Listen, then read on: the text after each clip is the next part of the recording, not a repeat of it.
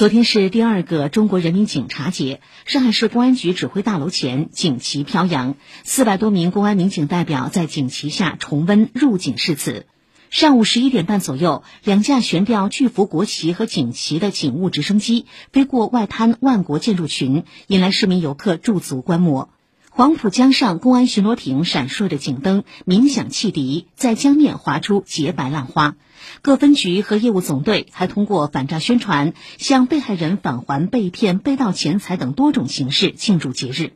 调查显示，去年上海公众安全感和公安工作满意度两项数据再创历史新高，连续九年实现双提升。